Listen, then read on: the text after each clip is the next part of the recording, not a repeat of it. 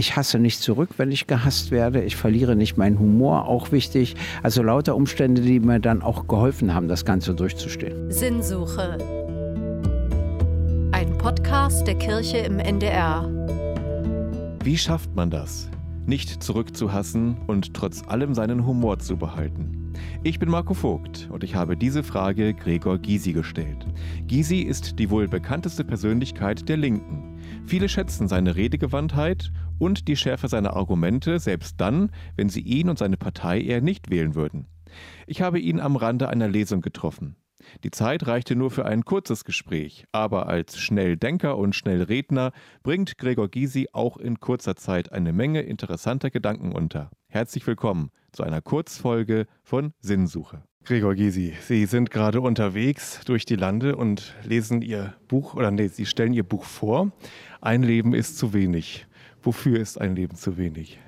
Naja, ich unterteile mein Leben und sage, ich hatte bisher sechs.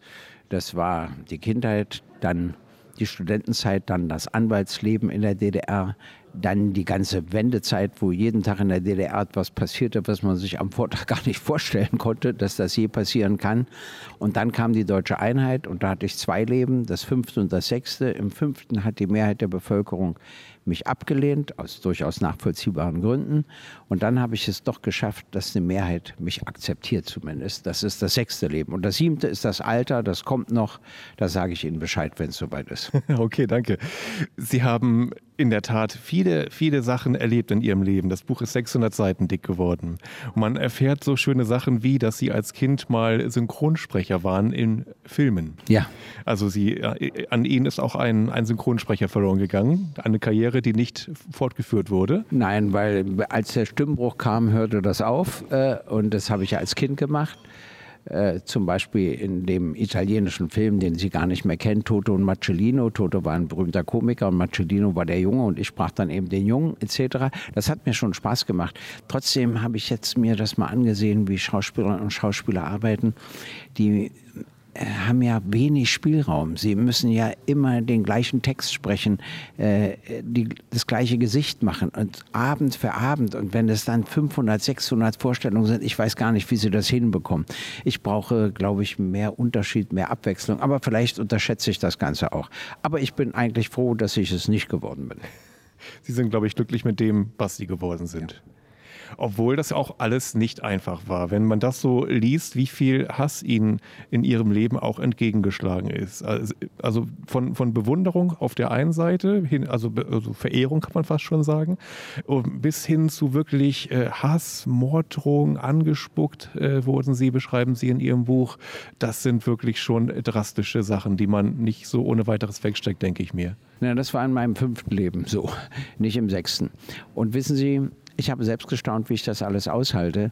Aber dadurch, dass man ja darauf gar nicht richtig vorbereitet ist, hält man es dann aus. Ich bin dann eben doch preußisch stur, habe ich festgestellt. Und äh, konnte nicht akzeptieren, nicht akzeptiert zu sein. Und deshalb habe ich darum gerungen. Und äh, das ist mir dann eben auch gelungen, aber es hat viel Kraft gekostet. Bloß ich habe dann auch festgestellt, ich hasse nicht zurück, wenn ich gehasst werde. Ich verliere nicht meinen Humor, auch wichtig. Also lauter Umstände, die mir dann auch geholfen haben, das Ganze durchzustehen. Kraft und Humor haben Sie gerade gesagt. Woher bekommen Sie denn Ihre Kraft? Äh, ich glaube, alle Politikerinnen und Politiker, vor allen Dingen, wenn sie irgendwie in höheren Ämtern ist, äh, haben erstaunlich viel Kraft und brechen in aller Regel krank zusammen, wenn sie aufhören mit der Politik. So als ob der Körper dich bestraft. Bei mir war es auch so. Ich schied 2002 aus der Politik aus bis äh, 2005. Und 2004 hatte ich dann Herzinfarkte und alles.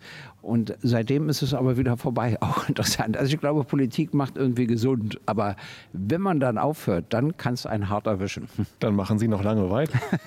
naja, ich will aber das Alter ja auch mal irgendwann richtig genießen. Ja, Humor haben Sie da als zweites genannt. Und in Ihrem Buch sind auch viele Stellen drin, wo man schmunzeln musste. Zum Beispiel die Szene oder die Begebenheit, wo Sie Mittagessen für Ihren Sohn kochen die waren mal eine Zeit lang alleinerziehender Vater.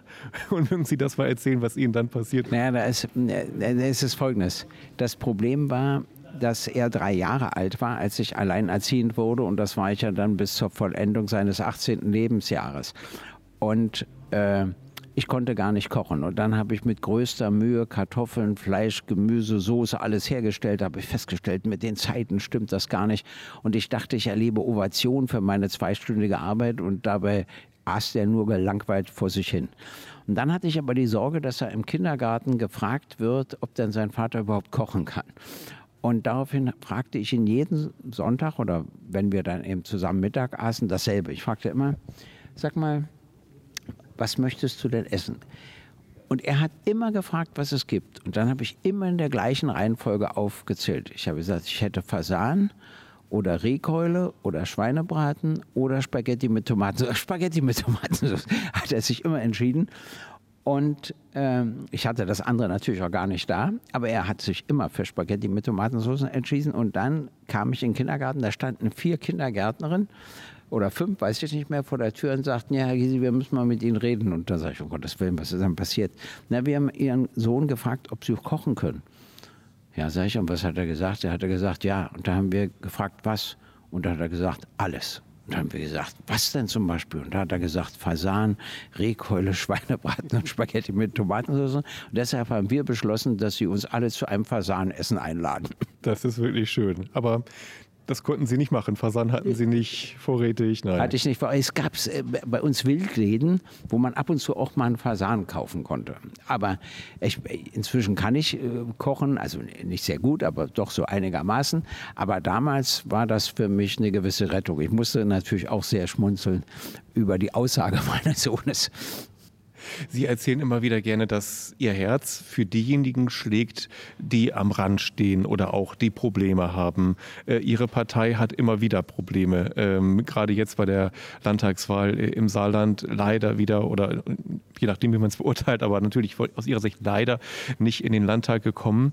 Ähm, und trotzdem machen Sie unverdrossen weiter ähm, auch da wieder die Frage, woher nehmen Sie da die Kraft? Naja, es wäre ja kein Grund, eine Niederlage zu sagen, jetzt verlasse ich den Bundestag oder so. Das, also für mich kommt das nicht in Frage. Eher, wenn große Erfolge gefeiert werden, dann kannst du sagen, jetzt kann ich mich zurückziehen. Äh, so ist zumindest meine Herangehensweise. Und deshalb würde ich auch eine Partei nicht kurz vor der Wahl verlassen oder so. Das, aber das sehen eben andere Wie anders. Ja. Ja, ja, das sehen eben andere anders.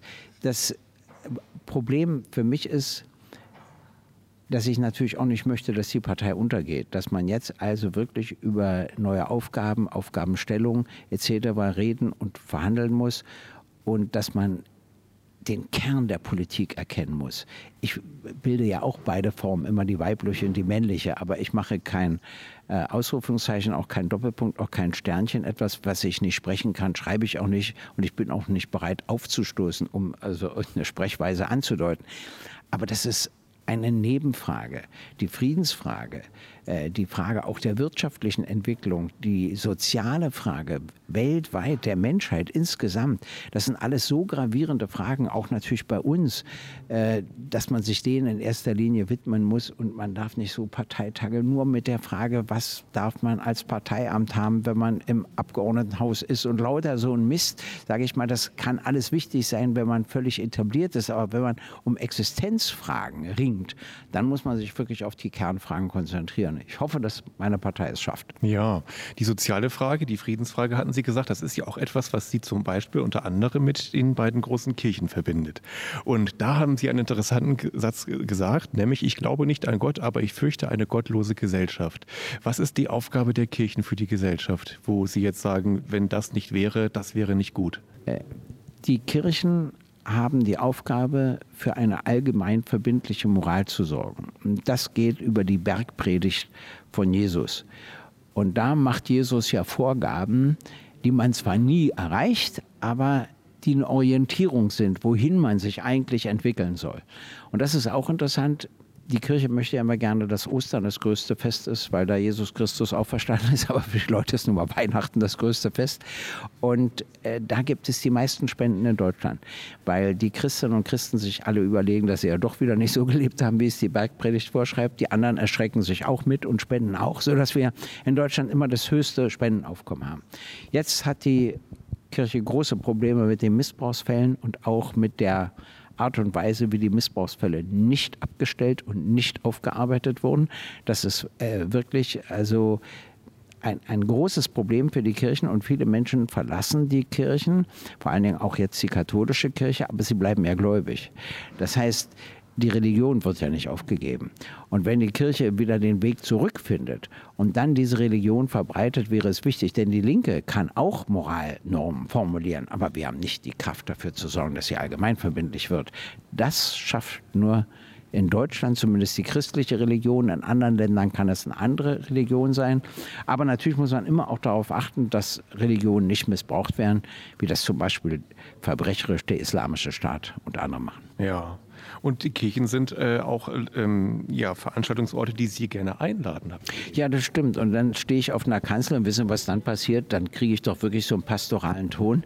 Ich weiß gar nicht, woran das liegt. Das muss so, weiß ich auch nicht, an der Höhe des Raums liegen. Und dann irgendwann klopfe ich mir auf die Brust und sage, Gisi, jetzt quatsch mal wieder normal. Ja. Okay, also werden Sie zum Prediger auf der Kanzel. Ja, so ein bisschen. Aber ich stelle es dann auch wieder ab. Ja, und Sie haben auch äh, Albert Schweitzer als eins Ihrer Vorbilder, glaube ich, mal äh, erwähnt. Und der hat mal gesagt, nach äh, meiner Erkenntnis bin ich pessimistisch, in meinem Wollen aber optimistisch. Äh, gilt das für Sie auch? Ja, in gewisser Hinsicht schon. Du kannst auch pessimistisch werden, wenn du an die Realitäten denkst. Also dieser Krieg, der jetzt auch noch nicht aufhören will, wo man jeden Tag hofft, dass er endlich beendet wird. Und das ist ein völkerrechtswidriger Angriffskrieg, den man nur schärfstens verurteilen kann.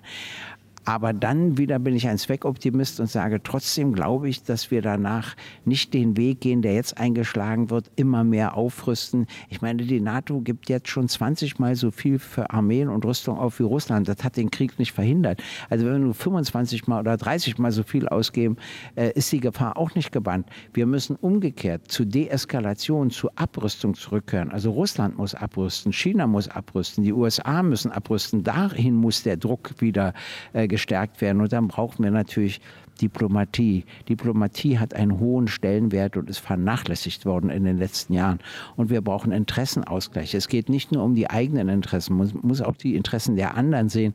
Und wir brauchen eine strikte Einhaltung des Völkerrechts das hat Schiffbruch erlitten in den letzten Jahren und jetzt müssen alle zurückkehren zum Völkerrecht und wenn man das einfordert, muss man es selber auch immer einhalten. Also insofern bin ich wieder ein Optimist, dass wir eine andere Entwicklung erreichen. Gleichzeitig könnte man auch pessimistisch sein, wenn man sich die Gegenwart ansieht. Sie haben mal so einen schönen Witz erzählt, äh, wo, wo Sie Jesus begegnen und der gibt ihnen drei Wünsche frei. Erinnere ich das richtig? Nee, das war anders. Also das war 90, als ich so arg beschimpft wurde. Da stehe ich am Müggelsee in Berlin und Jesus Christus kommt zu mir und fragt mich, ob er mir irgendwie helfen kann. Und da sage ich, ja, ich müsste mal ein Wunder vollbringen. Und da sagt er, die glauben mir nicht, die Leute. Und dann sagt er, gut, pass auf, du kannst über den See laufen. Sag ich, wie? Na, lauf einfach los. Und tatsächlich laufe ich über den See drumherum, stehen lauter Berlinerinnen und Berliner und sagen, kick mal, schwimmen kann er auch nicht. So, das ist, wissen Sie, das ist Berlin. Ja, als Reaktion. Hm? Wie schön. Haben Sie sich eigentlich ein Ziel gesetzt, wo Sie sagen, wenn das erreicht ist, dann höre ich auf und genieße mein Alter? Ich habe dem Bundestag immer damit gedroht, aber es hat unzureichend gewirkt, dass ich gesagt habe, ich höre dann auf, wenn die Gleichstellung Ost-West erreicht ist. Ich könnte noch gröber sein und sagen, auch noch die Gleichstellung Frauen Männer. Aber dann muss ich ja weit über 100 werden. Also, aber trotzdem, ich arbeite an beidem. Und vielleicht erleben wir doch noch beides. Die Frauen kämpfen ja darum und auch Männer gibt es, die darum kämpfen. Und Ost-West muss jetzt auch endlich mal die Gleichstellung erfolgen. Das ist auf jeden Fall zu wünschen und Ihnen ist auch irgendwann mal ein Ruhestand zu wünschen, den Sie genießen können. Vielen Dank. Alles Gute. Dankeschön. Und in zwei Wochen gibt es schon die nächste Folge von Sinnsuche mit Susanne Richter, mit Oliver Vorwald und mit mir, Marco Vogt. Wir freuen uns auf Sie.